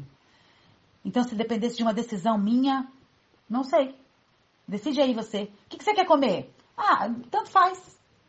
Aí quando você pega o tanto faz, que é uma pizza que você gosta, eu fico puta, entendeu? Mas eu não falei que eu queria, eu não falei que eu gosto, eu não falei como que é que eu quero comer, eu não falei onde eu quero ir. Eu não falei que eu não quero ir na casa do fulano, que eu não quero que o fulano venha na minha casa. Eu não falo. A comunicação tem que ser efetiva. E, e, e eu venho aprendendo também que existem momentos para dizer as coisas, né? Tem hora para dizer tudo. Eu não posso falar as coisas aleatoriamente. Oh, vem cá, vem cá, deixa eu te contar logo o que eu tô sentindo, escuta aí que eu vou falar. Não é assim que eu vou despejando meu lixo em cima das pessoas. O momento ideal para falar as coisas, na, no meu entendimento, é aquele momento que tá, o clima tá legal. Tipo assim, vou falar do meu marido. Vou dar um exemplo. A gente brigou, a gente tá de mal e tal. Mas aí eu fui lá fazer minhas coisas, e aí na, no período da noite eu tô aqui, e eu apareço na sala e ele tá vendo futebol numa boa, e ele tá dando risada, xingando tal, tá xingando, mas né, não é de verdade. Aquele xingamento não é muito de verdade às vezes, às vezes é. E aí eu pego e vejo que tá tudo bem. O time ganhou, ganhou. O time dele ganhou, graças a Deus ganhou, e eu falo assim, vamos conversar? Essa é a hora boa para falar. Porque ele tá em estado leve, ele não tá armado. Isso é um caso. Existem casos de pessoas que vivem, vivem 24 horas por dia armadas até os dentes. Que é aquela pessoa que você não sabe, que você está sempre achando que você fez alguma coisa para ela que ela tá de cara feia. Não sei se você se identifica com isso, mas tem gente na minha vida que eu já passei muito por isso. Tipo, encontrar a pessoa de manhã, logo no café da manhã, e fala, mano do céu, eu não sei se eu falo bom dia, se eu não falo, o que, que faz aqui agora, como é que é, né? Que é aquela pessoa que vive de cara feia. Aí você fala assim para ela, você tá bonito, bonito hoje você tá. E ele dá um sorrisinho e você fala, ah, tá tudo bem. É muito difícil para quem tá perto, convivendo com pessoas assim, se relacionar com esse tipo de pessoa, porque ela está armada. Então, assim, se, dependendo do que você falar, você vai levar na lata, entendeu? Vai levar dois pés no peito. E se você não fala nada, você não se relaciona. Então você fica com medo de falar pra, com essa pessoa. E eu vou falar uma coisa para vocês. É horrível ter medo de chegar nas pessoas e falar as coisas. E tem mãe que tem medo de falar com filho de quatro anos. Tem mulher que tem medo de falar com marido. Porque é desse jeito assim, ó, engessado, carrancudo, bruto. Sabe? Nervoso. Só que se você for falar com ele que ele é desse jeito, ele fala, mas eu não, mas eu não estou assim. Eu não sou desse jeito. Só que ele é. Só que ele nem se deu conta que ele é daquele jeito, que ele tem sido daquele jeito a vida inteira. O que, que é isso? Defesa. Geralmente gente solitária faz isso, sabe? Geralmente gente solitária que, que age dessa forma e tal. É, mas eu não estou aqui para ficar falando também do que é ruim, do que é negativo. Eu quero muito falar para vocês do que funciona, do que é positivo. E se tem algo que eu, que eu quero deixar bem claro aqui, é que não importa, não importa o que foi que fez é, com que eu vim, é, a maneira como eu vim é, criada na vida. É, não importa a forma como eu fui educada, ou se eu não fui educada, não importa. O que importa é que o pacote que eu trouxe é, para esse, esse conteúdo que eu tenho existe solução. Existe solução. Existe solução mesmo, só não existe solução para a morte, porque depois que foi, não adianta trabalhar defeito de caráter, falar que quer mudar e tal, não sei o quê. Então, assim, é, eu descobri a intolerância em mim e, e, percebi que em alguns momentos algumas pessoas tinham medo de falar comigo. Quando eu estava internada, por exemplo, eu me lembro que eu tomava café da manhã e é muito louco falar isso, né, cara? Mas é, é verdadeiro. Eu tomava café da manhã na clínica, eu acordava, não olhava na cara de ninguém. E eu ia lá para dentro do refeitório, tomava café, voltava, acendia um cigarro, fumava, tomava café de novo e a reunião começava. E a hora que a reunião começava, eu estava calada e tal, e depois da reunião eu começava a trocar ideia com as pessoas. E, e um dia eu fui falar com o meu terapeuta lá, né? Eu falei para ele assim: por que será que eu sou assim? Ele falou assim: é, você ainda não aprendeu. É, você ainda não aprendeu, né? E sabe o que, que eu entendi, gente, depois disso? Sabe o que, que eu aprendi, cara? Que eu tava limpa há alguns meses dentro da clínica e eu ainda tava acordando de ressaca sem ter usado nada entendeu? É... Eu ainda acordava de ressaca, carrancuda, de mal com a vida, como se eu, como se eu continuasse, no automático, no, no, no condicionamento, sem, como se eu continuasse não tendo nada a agradecer, nada de diferente na minha vida, sabe? Por isso que a gratidão ela é foda, por isso que a gratidão faz a diferença na nossa vida, porque pessoas gratas são pessoas é, que são alegres, são pessoas legais, são pessoas assim leves, eu acho que são pessoas que sorriem mais, que cativam mais, que atraem mais, é, que seduzem mais também. Seduzem, eu, eu, digo no todo, né? Não é seduzir a adicção é condicionamento. Por isso que fala naquela literatura que eu não me lembro qual é, não sei se é, é Juventude e Recuperação, não sei o que, se é uma nova perspectiva, que fala que a adicção não é liberdade. Poder escolher o que eu quero e que caminho eu vou é liberdade. É, tem muita gente que acha que o que a gente tinha, a gente, nós adictos mesmo, lá na, lá na nativa, que acha que o que a gente tinha era livre-arbítrio. Aquilo nunca foi livre-arbítrio. Tinha que ser daquele jeito que eu fiz, tinha que ser daquele jeito que eu causei, tinha que ser daquele jeito que eu menti, tinha que ser daquele jeito que eu traí, que eu também fui vítima. Tinha que ser daquele jeito, saca? É, não tinha escolha. Eu só passei a ter uma escolha quando eu cheguei em NA e não foi quando eu frequentei grupo. Porque é possível você estar tá frequentando grupo e ter 40 anos limpo e não ter escolha. Continuar ali, ó, xiita, moralista, cega, entendeu? É muito possível. Então, é, o condicionamento é aquela coisa, eu sigo um caminho só, sem reto, ele é reto, é daquele jeito, é padronizado, é padrão.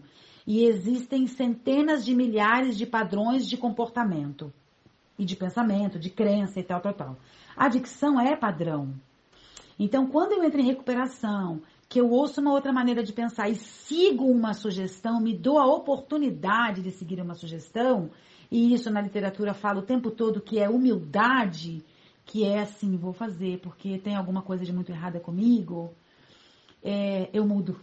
Algo diferente toca meu coração. Por que, que toca meu coração? Porque é justamente isso, é diferente. Eu não sinto o que eu estava sentindo, aquele desconforto. A mudança em si, para quem é engessado como eu era, ela causa desconforto, causa desconforto sim, mas é por conta do hábito. É a Mônica que entrava no refeitório sem falar com ninguém. E, e depois do café e do cigarro, depois de acordar direito, talvez, depois que lembrava que não estava de ressaca, falava com as pessoas, essa Mônica era uma pessoa muito medrosa, muito insegura, sabe? Era uma menina de 22 anos que não tinha onde segurar, que não tinha segurança em nada, não tinha segurança em nada. Porque não tinha mesmo, não tinha mesmo, não tinha vínculo, não tinha relacionamento, não tinha conexão com ninguém absolutamente. A conexão que eu tive foi com a droga. A única conexão que eu tive. Por isso que ter a droga a primeira vez foi a salvação da minha vida. Porque se eu não tivesse usado droga, eu teria enlouquecido muito nova, eu teria me matado muito nova. Como a gente vê hoje por aí, ó. Tá cheio de adolescente fazendo isso. Né? E que os pais não têm a menor ideia do que está acontecendo. Eu falo isso também baseado naquilo que eu estou vivendo, porque eu vivo é, é, numa inversão hoje muito grande no meu trabalho, que é, é convivência com muitos adolescentes, né? E então, assim, aquela Mônica tinha muito medo, medo do abandono, medo de alguém se aproximar, porque se alguém se aproximar, vai me abandonar, porque a hora que descobriu que eu sou, que eu sou essa titica, vai embora. Porque quem vem, fica um pouco, bate e vai embora. Quem vem, fica um pouco, enjoa e vai embora. Quem vem, fica um pouco, lesa também e vai embora. É assim que é. Ou eu estrago também, porque eu não sei lidar. Então eu vou me relacionando com uma pessoa, com outra, sem contar que eu, eu, eu só termino um relacionamento quando eu deixo um gancho ali do lado já, já pronto, que aí se esse aqui acabar eu já tenho outro ali. Você sabe o que, é isso tudo? Isso é medo. É medo. É simples assim, é medo. Sabe? Insegurança. É, eu li um livro uma vez de uma, de uma psicanalista que eu amei, assim, eu amei pela identificação daquilo que eu acredito. Ela disse assim que pessoas normais, é, criadas, bem educadas por mãe e pai, virem nesse mundo, que já é bastante difícil, como se estivessem numa corda bamba com uma rede de proteção, né?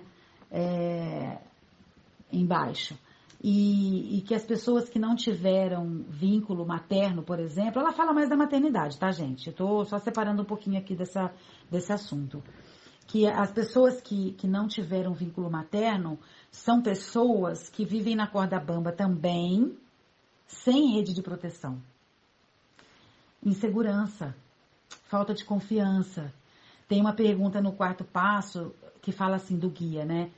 É, antiga, antiga, antigas relações envolvendo intimidade e confiança afetaram meu relacionamento?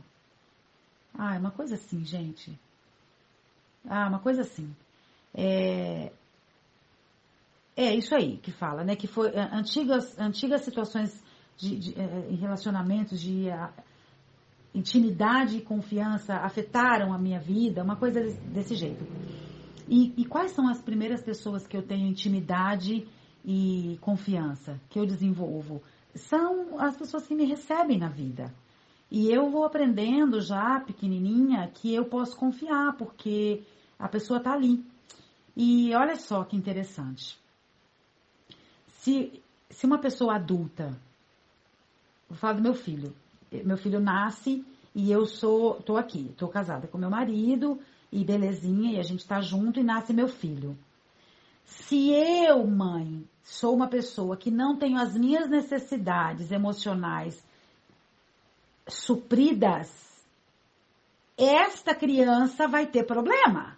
Entendeu? É outro tipo de abuso. Isso também é abuso. Então, todas as pessoas que têm algum tipo de problema de relacionamento, que é de comunicação, de falar, tem alguma coisa por trás. É, eu, eu às vezes avalio, eu não, eu tô falando eu que é para falar de mim, tá? Mas eu não faço mais isso, eu já fiz. Avalio a atitude das pessoas, avalio as pessoas pelas atitudes delas. E eu não posso avaliar pelas atitudes delas. Entendeu? Eu preciso olhar além. Você diz assim para mim: Mônica, eu não quero fazer nada, não quero trabalhar. Tá, mas como assim não quer trabalhar? Não quero trabalhar, não quero fazer nada, não quero trabalhar. Eu quero ficar na preguiça mesmo, entendeu? É isso que eu quero. Tem alguma coisa por trás? Tem alguma coisa por trás? É, possivelmente está faltando motivação para essa pessoa. E eu não estou aqui falando assim, olha, vamos passar a mão na cabeça, dodóizinho, porque eu sou uma pessoa que não passa a mão na cabeça. E quem me conhece sabe que eu não passo. Eu não passo. Não adianta. E não é que eu não passo que eu sou dura, eu não sou dura. Eu sou amorosa, eu respeito pra cacete, mas eu falo. Porque foi falado pra mim, eu aprendi que tem que falar e eu falo. Porque eu fiquei muito tempo sem falar e agora eu falo mesmo, entendeu? Então, assim, sem comunicação é impossível ter relacionamento com qualidade. Não dá. Tem gente que fala, por exemplo, que relacionamento de adicto com adicto não dá certo. Se o adicto não tiver em recuperação, ele não vai dar certo com ninguém na face da terra porque ele pode ter um santo, como ele pode ter um capeta. Ele vai estragar tudo, porque ele não tem habilidade. É a inabilidade que faz ele estragar tudo, entendeu?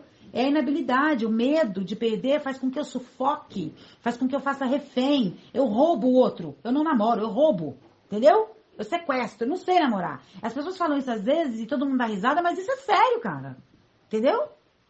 Porque eu, eu sou possessiva, é meu, é meu, eu não posso deixar perder. E eu esqueço que a pessoa que esteve comigo, que me, que me quis, ela me quis porque ela me viu ali assim, bonitinha, desapegada, propaganda enganosa, claro. Aí eu faço uma propaganda enganosa, o outro faz uma propaganda enganosa, e uma hora a casa vai cair para os dois, eu não vou gostar do que eu tô vendo, eu preciso que você me faça feliz e você não faz, você é um filho da puta por isso, entendeu? E ele pensa a mesma coisa, guerra, porrada. Vamos à droga junto, talvez, quem sabe. Entendeu? É isso. Então, assim, meu tempo acabou, né? Greg. Ai, ai, ai, tá bom. É, me avisa aí, hein? Não, avisa acabou em cima da hora. Avisa um minutinho antes, só pra eu concluir. É, então, assim, eu. Tá. Aqui em casa, é, nós somos em quatro: eu, meu marido e meus dois filhos. e a gente se comunica bastante, sabe? A gente conversa e a minha filha toda hora me manda uma mensagem falando como ela está se sentindo e tal, e eu sei tudo sobre ela. E eu já fiz até a minha filha fazer um inventário, gente, acredita nisso? Eu fiz isso. Uma vez a minha filha me chamou para conversar, ela estava com problema e eu não sei o que aconteceu. Eu falei, filha, escreve, escreve tudo se você quiser, mas não pensa que eu vou ler, que, que eu vou ouvir, que você vai ler para mim. Escreve tudo, vai, desabafa. Ela tinha 13 anos. E ela escreveu, ela falou, não acredito que você está falando isso para mim, mãe. Eu falei, faz e confia, só confia. E ela fez o inventário, escreveu tudo, segredinhos, assim que eu fui descobrindo depois, né, na leitura do negócio. E ela ficou muito grata, ela ficou muito grata. Ela sabe que eu falo dela, né, que eu, que eu falo disso para vocês, assim, e ela me autoriza a falar. É, ela falava assim para mim, mamãe, eu tô muito grata porque não tem nada que me separa de você mais. Eu não tenho segredos com você. E hoje, assim, é, as coisas que acontecem, ela me, me, me pergunta tudo. Como é que eu respondo essa mensagem e tal, não sei o quê. Quando acontece alguma coisa, é, o Theo fala para mim, eu tô muito triste com você.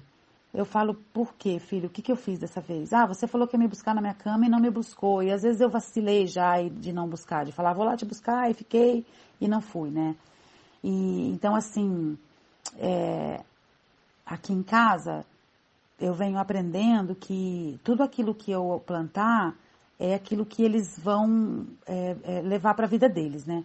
Tem uma coisa que eu vivi muito ultimamente aí, que eu quero partilhar com vocês, que é sobre a minha perda, né? É, Para quem não sabe, eu tive um filho, o Marlon, ele teve, é, ele morreu com 22 anos, isso faz, fazem seis anos que ele faleceu por conta da adicção dele, e nós tentamos muito ajudá-lo, né? A minha irmã está aí ouvindo, ela, ela também tentou, e nós fizemos algumas coisas para tentar ajudar, e até nós perdemos ele.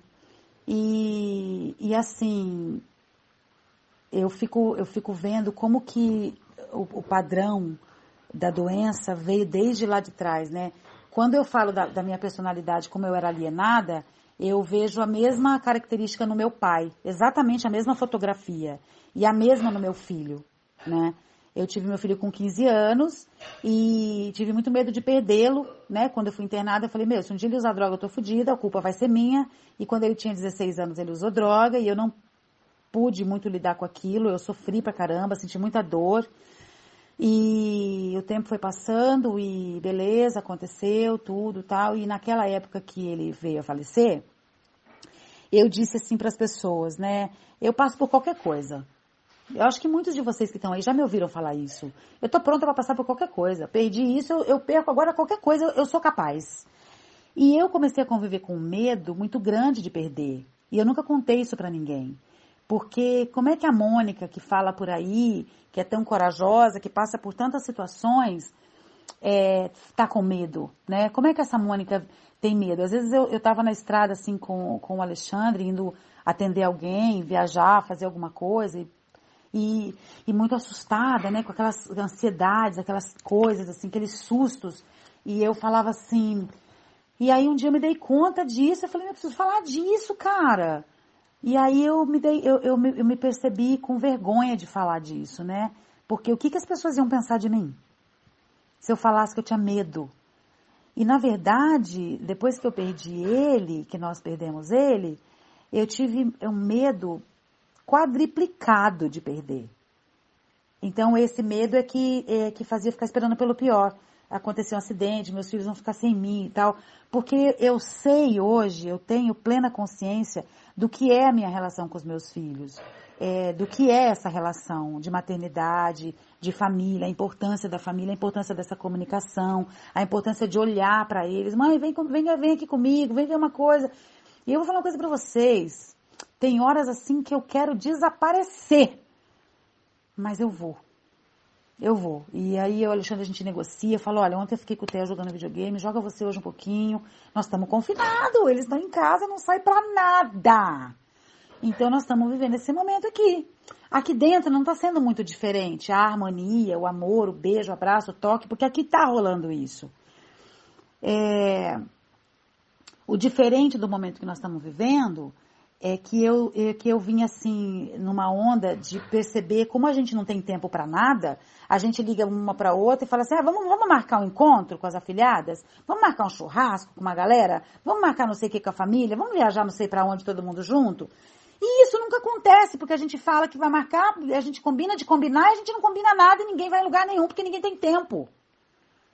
E o tempo parou para todo mundo, né? Então, nesse momento de caos, eu estou procurando não olhar para o caos, ou possível futuro caos, ou sei lá, eu não sei.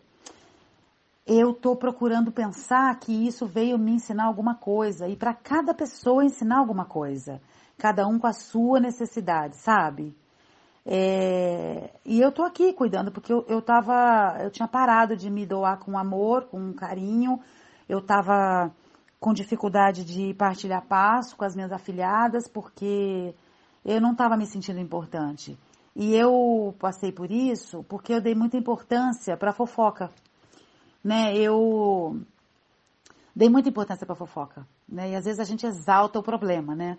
Eu dei importância para fofoca e, e eu me afastei de alguns lugares com restrição, com restrição de algumas pessoas, de alguns grupos e tal com vergonha, né, de chegar nos lugares, as pessoas falarem de mim, aquelas pessoas que não me conhecem ouvem falar de mim e e cara, tem gente que não me conhece, que nunca me viu, que nunca falou oi para mim, fala mal de mim, cara, como é que pode?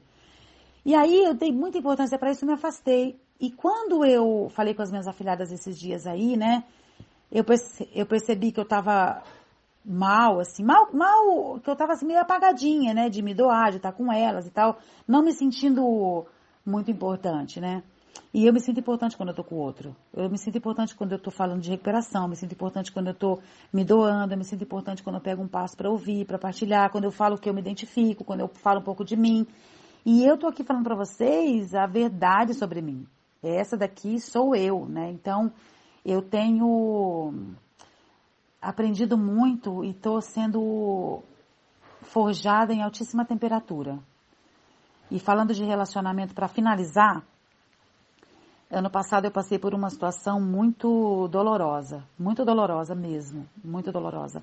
Eu passei por situações que eu não perdoaria se fosse comigo. Eu, graças a Deus, não fiz nada é, no ato, mas é, não precisou muito, sabe? Porque o sentimento de fracasso por ter falhado com aquilo que eu disse que nunca faria, né, que esse problema eu não tenho, já me fez eu me ferrar o suficiente. Então, eu percebi que eu tô limpa há 22 anos, 11 meses e 11 dias, mas que eu não estou imune a nada. Eu não estou imune a nada. E que a minha liberdade, o preço da minha liberdade é mesmo a minha vigilância, minha eterna vigilância, sabe? Então eu tô melhor na escuta, eu tô melhor com o meu coração, eu tô com o pezinho mais no chão, sabe? Me sentindo é, mais humana mesmo, entende? Porque é, muitas vezes eu me senti melhor, sim. Muitas vezes eu me senti melhor que os outros. Muitas vezes eu achei que alguns danos eu não teria mais, que alguns erros eu não cometeria mais. E não tem essa de não cometer mais.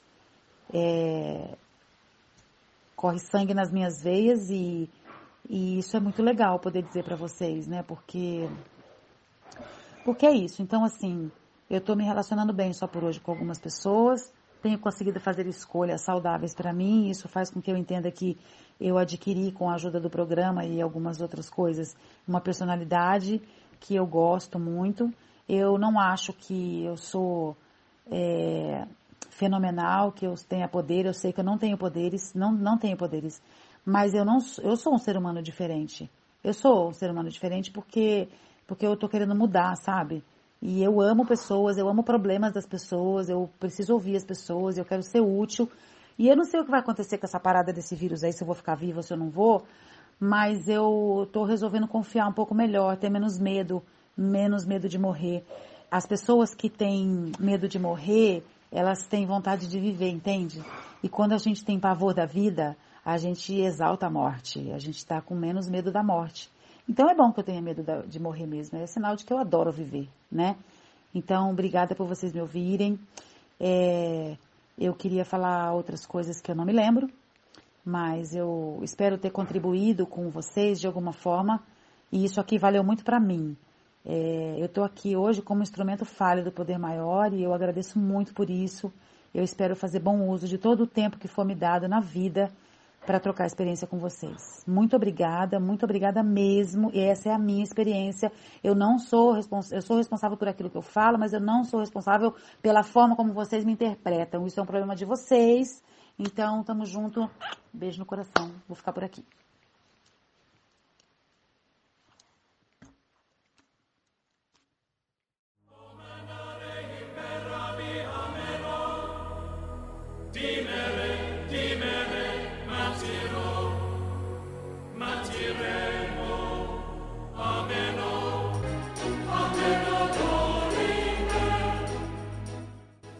Todos os domingos, das 13 às 15 horas, você sintoniza o programa Independência.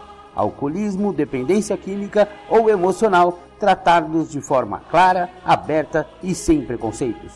Só aqui na Alternativa FM 106,3. Aguardamos você!